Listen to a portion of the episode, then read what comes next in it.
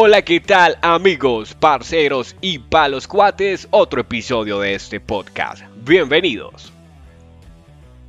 A lo largo de nuestra existencia vemos cómo las prioridades cambian de acuerdo a lo que estamos viviendo.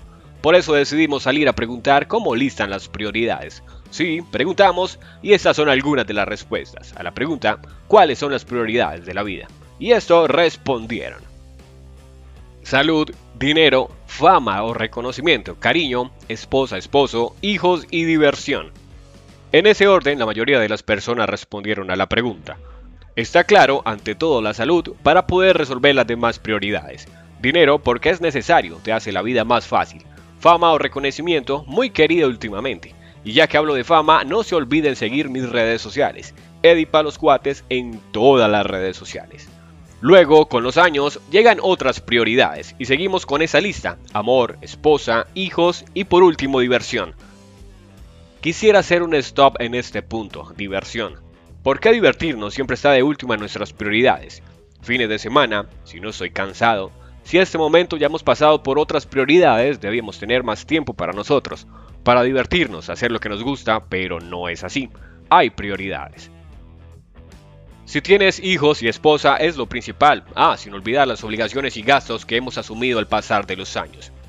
Prioridades que cambian como lo mencionaba al ser más jóvenes. Creíamos que al llegar la adultez 18 años Colombia, podríamos hacer todo lo que quisiéramos.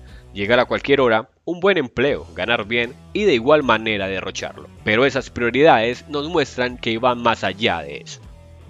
Ganarse la vida lo mencionan algunos, ser alguien importante, así eso signifique desgastarse hasta más no poder.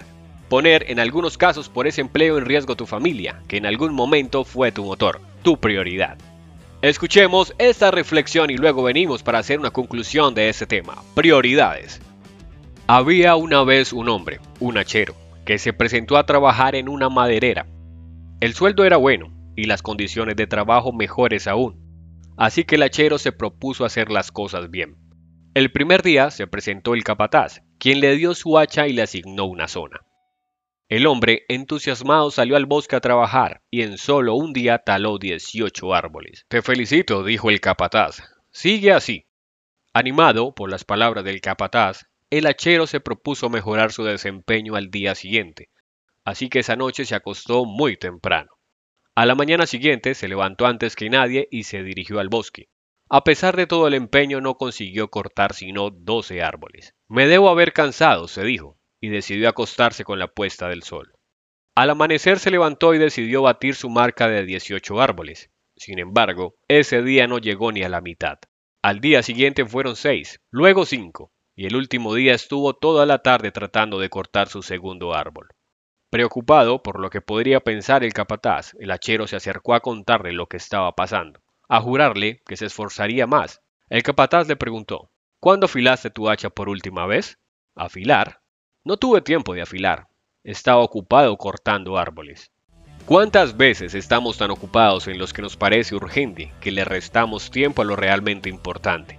Piensa cuál es el hacha de tu vida que no estás afilando. ¿En qué estás ocupando tu tiempo? ¿A qué le estás prestando atención? Tal vez estamos tan ocupados de llegar al destino que nos olvidamos de ver el paisaje. Es muy buena la manera de terminar con ese tema. Debemos de centrarnos en las prioridades, pero también tenemos que sentarnos, relajarnos un momento, mirar el paisaje, disfrutar de todo lo que tenemos y lo que hemos conseguido.